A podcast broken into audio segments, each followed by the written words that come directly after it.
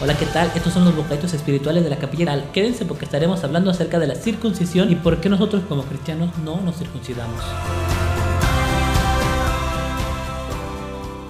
Empezamos en Génesis 17, dice así, este es mi pacto, versículo 10, que guardaréis entre mí y vosotros y tu descendencia después de ti. Será circuncidado todo varón de entre vosotros. Circuncidaréis pues la carne de vuestro prepucio y será por señal del pacto entre mí y vosotros. Y estará mi pacto en vuestra carne por pacto perpetuo. Y el varón que no hubiere circuncidado la carne de su prepucio será cortada de su pueblo. Ha violado mi pacto. Dios hace un pacto en la tierra, pero de proporciones celestiales. Abraham no recibió lo prometido. Dios lo estafó. O quizás Abraham recibió algo mucho mayor de lo que alcanzaba a entender. Recordemos lo que dice Hebreos 11. Por la fe habitó Abraham como extranjero en tierra prometida como en tierra ajena, morando en tiendas porque esperaba la ciudad que tiene fundamentos cuyo arquitecto y constructor es Dios. Conforme a la fe murieron todos estos sin haber recibido lo prometido, confesando que eran extranjeros y peregrinos sobre la tierra. Porque pues si hubiesen estado pensando en aquella donde salieron, ciertamente tenían tiempo de volver, pero anhelaban una mejor, esto es celestial. La circuncisión, hermanos, no es la condición para el pacto. Esta señal también apunta a algo mayor. Recuerden eso, es una señal. Romanos 4, 9 al 15 es bastante revelador. Nueva traducción vivía dice así. Ahora bien, ¿es esta bendición solamente para los judíos o es también para los gentiles? incircuncisos. Como venimos diciendo, Dios consideró a Abraham justo debido a su fe. Pero ¿cómo sucedió esto? ¿Se le consideró justo solo después de ser circuncidado o fue antes? Es evidente que Dios aceptó a Abraham antes de que fuera circuncidado. La circuncisión era una señal de que Abraham ya tenía fe y de que Dios ya lo había aceptado y declarado justo aún antes de que fuera circuncidado. Por lo tanto, Abraham es el padre espiritual de todos los que tienen fe, pero no han sido circuncidados. A ellos se les consideró justos debido a su fe. Y Abraham también es el padre espiritual de los que han sido circuncidados, pero solo si tienen la misma clase de fe que tenía Abraham antes de ser circuncidado. Interesante, ¿no? Obviamente la promesa que Dios hizo de dar toda la tierra a Abraham y a sus descendientes no se basaba en la obediencia de Abraham a la ley, porque aún no había ley, llegó hasta Moisés, sino en una relación correcta con Dios, la cual viene por la fe. Si la promesa de Dios es solo para los que obedecen la ley, entonces la fe no hace falta y la promesa no tiene sentido, pues la ley siempre trae castigo para los que tratan de obedecerla. La única forma de no violar la ley es no tener ninguna ley para violar. Eso dice la versión NTV. Así que la promesa se recibe por medio de la fe. Es un regalo inmerecido y vivamos o no de acuerdo con la ley de Moisés, todos estamos seguros de recibir esta promesa si tenemos una fe como la de Abraham, quien es el padre de todos los que creen. Hermanos, no es cortar el prepucio, no es el porque en Cristo Jesús ni la circuncisión vale algo ni la incircuncisión, sino la fe que obra por el amor. Gálatas 5. ¿A dónde apunta todo esto? Yo me quedo pensando, bueno, entonces, ¿para qué está ahí? La circuncisión es una señal a algo mucho mayor y es que el Espíritu Santo va a ser el que va a circuncidar nuestro corazón. Vámonos a Deuteronomio 36 Considera Jehová Dios tu corazón el corazón de tu descendencia para que ames a Jehová tu Dios con todo tu corazón y con toda tu alma, a fin de que vivas. Deuteronomio 10, 16. Circuncidad pues el prepucio de vuestro corazón y no endurezcáis más vuestra sed. Jeremías 4, 4. Circuncidaos a Jehová y quitad el prepucio de vuestro corazón y muchos versículos más.